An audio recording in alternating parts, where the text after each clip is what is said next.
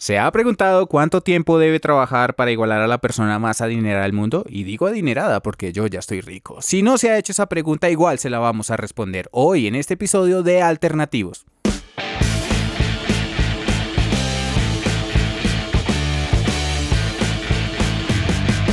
Esto es Alternativos.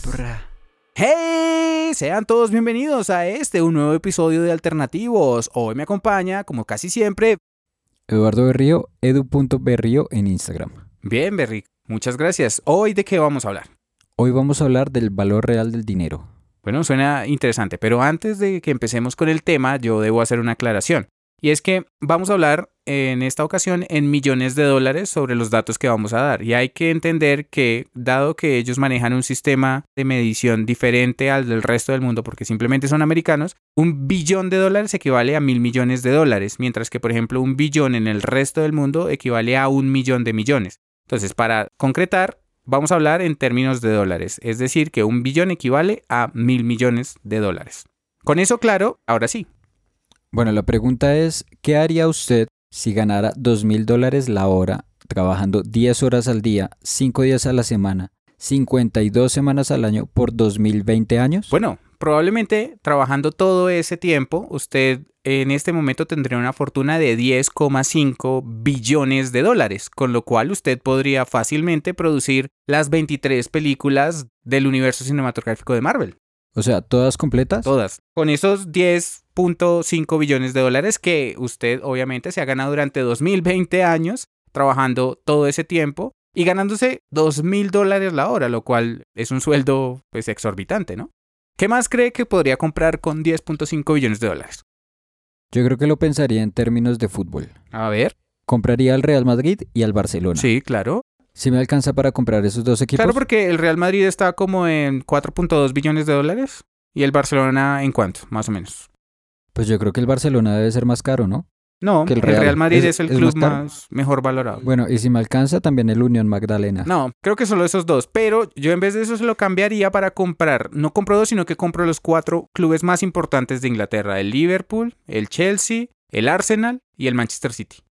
O pueden ser los cuatro más grandes de Italia también. O de Alemania podría comprar incluso más. De hecho, podría comprar todo el fútbol profesional colombiano, pero para eso tendría que trabajar 2020 años ah, bajo esas condiciones, ganándose 2.000 dólares a la hora. Pero si usted no es muy amante del fútbol y le gustan de pronto los carritos, podría comprarse los 23 carros de la Fórmula 1. No con las escuderías, claro, porque pues ellas tienen su propia valorización. Pero con lo que le sobra, podría construir incluso los circuitos.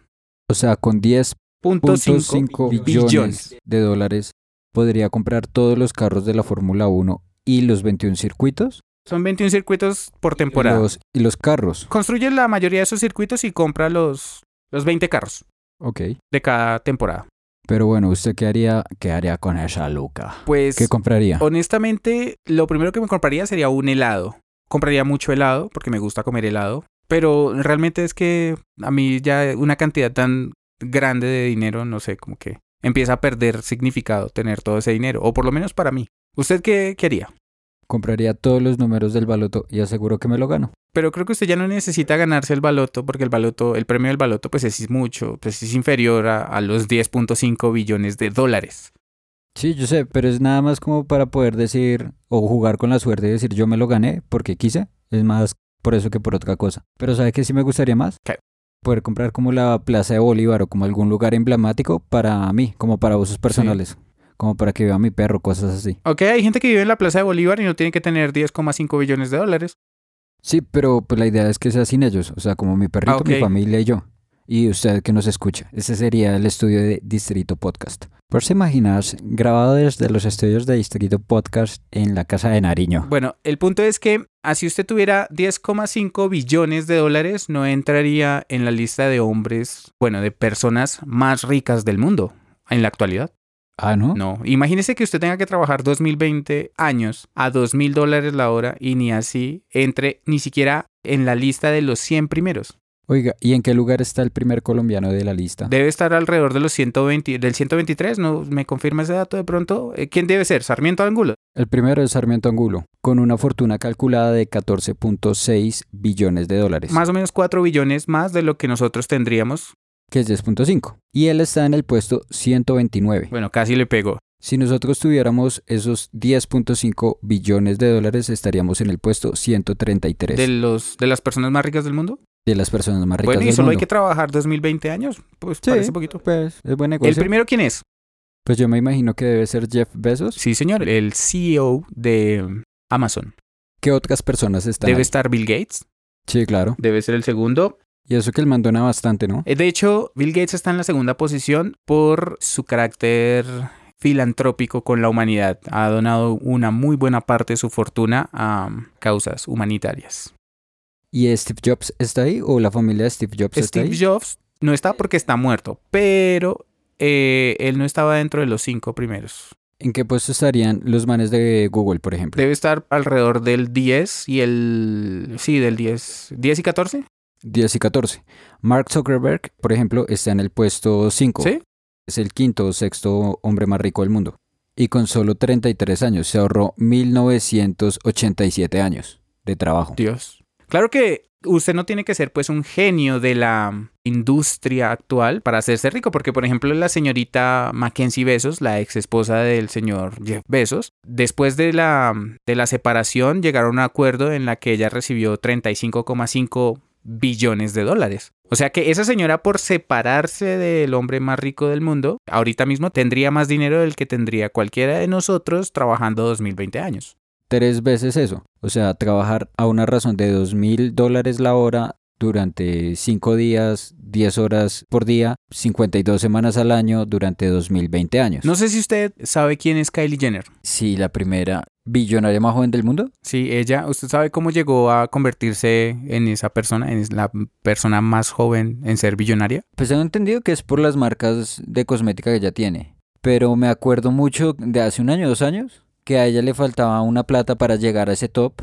Y en estas plataformas como de hacer vaquitas para... De crowdfunding. De crowdfunding, una chica, una niña, hizo una vaquita para que entre muchas personas juntaran el dinero que le hacía falta a Kylie Jenner para sumar el billón de dólares. Imagínese esa situación, ¿no? Gente con menos dinero haciendo vaca para una persona que tiene muchísimo dinero. Eh, El mundo es Muy raro. loco, ¿no? Está Pero curioso, si pero es muy tomamos- curioso, ¿no? Pero si tomamos ese eso como ejemplo y retomamos la historia de la señorita Mackenzie Bezos, que recibió 35,5 millones, billones, ¿fue que le dije? Billones. Cada colombiano en este platanal, es decir, los 48,2 millones de colombianos, niños, ancianos, maestros, tendríamos que aportar a la vaquita 2.5 millones de pesos y ahí reuniríamos los 35,5 billones de dólares para la señora O sea, Mackenzie. todos, o sea, todo este país dando de a 2,5 de millones. 2,5 millones. Vea pues. dos milloncito y medio. Pero bueno, todos estos datos son para que usted dimensione el impacto, por ejemplo, que tienen ciertas decisiones en este bonito platanal. Por ejemplo, de esos 10,5 billones que usted se ha ganado durante 2020 años trabajando, pues 10 horas, que es probablemente de sol a sol, a 2 mil dólares la hora, pues no sería una pequeña parte, por ejemplo, lo que se roban aquí en Colombia, ¿no? Yo tengo una pregunta antes que eso. ¿Por qué la palabra platanal? Bueno, porque la gente puede pensar que este país está lleno de, de especímenes menos desarrollados tercermundistas, pero prefiero pensar que es porque hubo una, un auge del banano en algún tiempo. O sea, Colombia fue un productor de banano. Ok. Entonces, sí, el platanal es un, no es un término despectivo ni peyorativo, es un término, sí, simplemente histórico. Bueno, ok. Me repite la pregunta, señor periodista. Lo que le estaba comentando es que ni de esa manera, o sea, ni trabajando todo ese tiempo, lograríamos alcanzar lo que se roban, por ejemplo, aquí al año en corrupción. ¿Cuál es el, el precio de la corrupción en Colombia? Lo que nos cuesta a los colombianos la corrupción al año son 18,4 billones de dólares. Al año, Ok. O sea, sí. para pagar un año de corrupción, nosotros tendríamos que trabajar en los términos que acabamos de decir por más o menos No sé, 2000. 3.600 años. Sí, no sé la, la cifra exacta, pero si es eso, muchísimo más. Entonces, dése cuenta que a veces una decisión que usted toma termina costando mucho. Una decisión simple, como su voto, por ejemplo. Ok. Porque, por ejemplo, con esa plata usted podría construir, no sé, eh, 50 mega colegios, 20 mega hospitales. Pues si usted puede comprarse con esos los 20 carros de, de la Fórmula 1 Imagínese. y las pistas, Entonces, teniendo en cuenta el nivel de tecnología que eso implica, pues usted podría hacer cosas muchísimo más grandes en este país. Y es, y es una invitación a que dimensione precisamente uno de los problemas más grandes que tiene, por ejemplo, esta sociedad, hablando en, el caso particular de Colombia. Obviamente, es un caso que se extiende a toda Latinoamérica, por eso han y a muchas partes del mundo, ¿no? También eh, por sí, pero, pero el país tercermundista, el país latinoamericano, sin llegar a ser despectivo, sufre de ese mal, porque culturalmente lo ha permitido durante mucho tiempo. Digamos que también se ha disfrazado mucho con otros males. ¿Cómo? Eh, la violencia. La violencia nos ha evitado como sociedad ver que hay un mal que nos cuesta más. No, obviamente yo no estoy poniendo por encima de la vida el dinero. Simplemente los tiempos de conflicto fueron alimentados para eso, para tener la posibilidad de que pocas personas se hicieran muy ricas. Ok. Porque dése cuenta que mundialmente el 1% de la población ostenta el 45% de la riqueza mundial. Estos datos, señor oyente o señorita oyente, no tiene que creerlos, puede averiguarlos porque son datos que proporcionó el Global Wealth Report en el 2019 que hizo Credit Suisse. Entonces, eso nos da un, un poco de perspectiva para notar como la, las brechas que hay en términos de riqueza en el mundo. De distribución de riqueza. Sí. Y en Colombia también es algo notable. Por ejemplo, la persona más rica de Colombia, eh, la primera que aparece en la lista Forbes, ¿quién es? Carlos Sarmiento Angulo. ¿Usted recuerda qué fortuna ostenta? 14.6 billones de dólares. Más de los 10.5 que nosotros nos hemos ganado en el caso hipotético de trabajar todo ese tiempo, ¿verdad? Sí, claro, sí. Y eso contra Luis Carlos Sarmiento Angulo. Compárelo con Zuckerberg que está en el 5 o con los de Google que están en el 10, el 11 o con Jeff Bezos que está en el 1 eso, acerquémoslo o pongámoslo en, en, perspectiva con el hombre más rico del mundo, pero acerquémoslo al salario mínimo de un colombiano que son 927 mil pesos, digamos.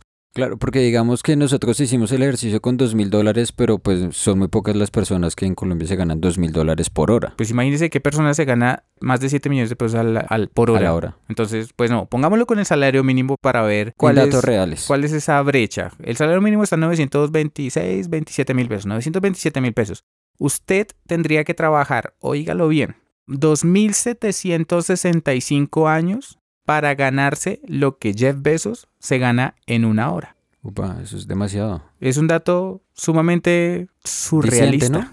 Diciente, Absurdo, diría un amigo por ahí. Hay un, hay un espacio ahí que, dinero que, resulta hasta difícil de creer, pero listo, no, no lo pongamos tan lejos con el hombre más rico del mundo. Pongámoslo como, por ejemplo, con una influencer X, digamos. Que haga daños en, bienes públicos. Eh, esa señorita ganó en el último año, por el contenido que movía en sus redes sociales, 300 millones de pesos al año. Quiere decir que... Como unos 24, 26 millones de pesos al mes más o menos. ¿Y qué colombiano gana esa cantidad de dinero al mes? Entonces, usted que pasa entre 3 y 4 horas en el transporte, que puede que esté ganando el mínimo un poquito más, más los bonos y todas estas cosas que vienen adicionales, piense si está invirtiendo bien su tiempo. ¿Qué tanto valor le está dando usted al tiempo con el que cuenta? Que de por sí es escaso, ¿no? Porque, pues, Juanes decía que la vida es un ratico, ¿no?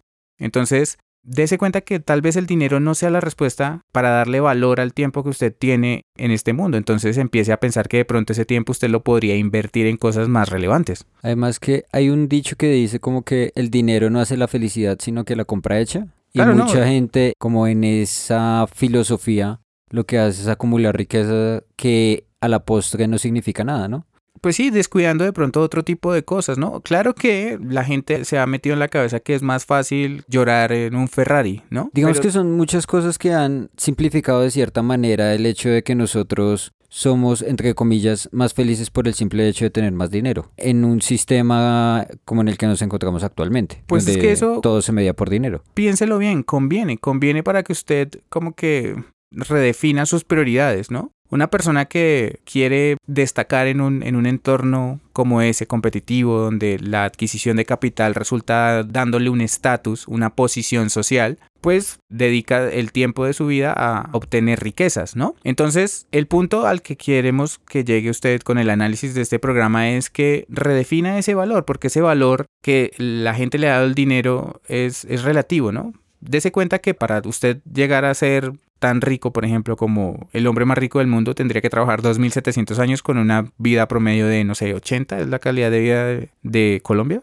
Exacto, o sea, en este ejercicio como experimento funcionaba, pero pues es muy poca la gente que gana dos mil dólares al año y nadie vive dos mil doscientos años. Entonces la vida es un bien mucho más preciado que el dinero en esos términos. Exacto. Y el tiempo de esa vida, cada instante que usted pueda compartir con la gente que usted ama, con la gente que usted aprecia, tiene mucho más valor, porque por más que usted se mate trabajando, difícilmente va a tener la suficiente riqueza. Y es más, hay como un fenómeno ahí, ¿no? En el que lo que usted mencionaba de la acumulación. Hay gente que tiene mucho, mucho dinero y no es como que se dediquen a apartarse de esa, de esa vida para disfrutar ese dinero, sino a hacer más. Sí, se vuelve un asunto más compulsivo, yo creo. Porque la gente, como usted lo decía hace un momento, tiende a cambiar la perspectiva de vivir su vida por vivir en función al dinero, a lo que obtengo. Entonces nunca va a ser suficiente porque es una carrera de la rata, como se le conoce pues. ¿La carrera de las ratas? Exacto, que es la gente que trabaja toda la vida para acumular billete. Pero más allá de eso, no es que le esté dando valor a su vida, le está dando valor el dinero y está cambiando su vida, porque en últimas el tiempo no solo es un bien escaso, sino que es un bien finito.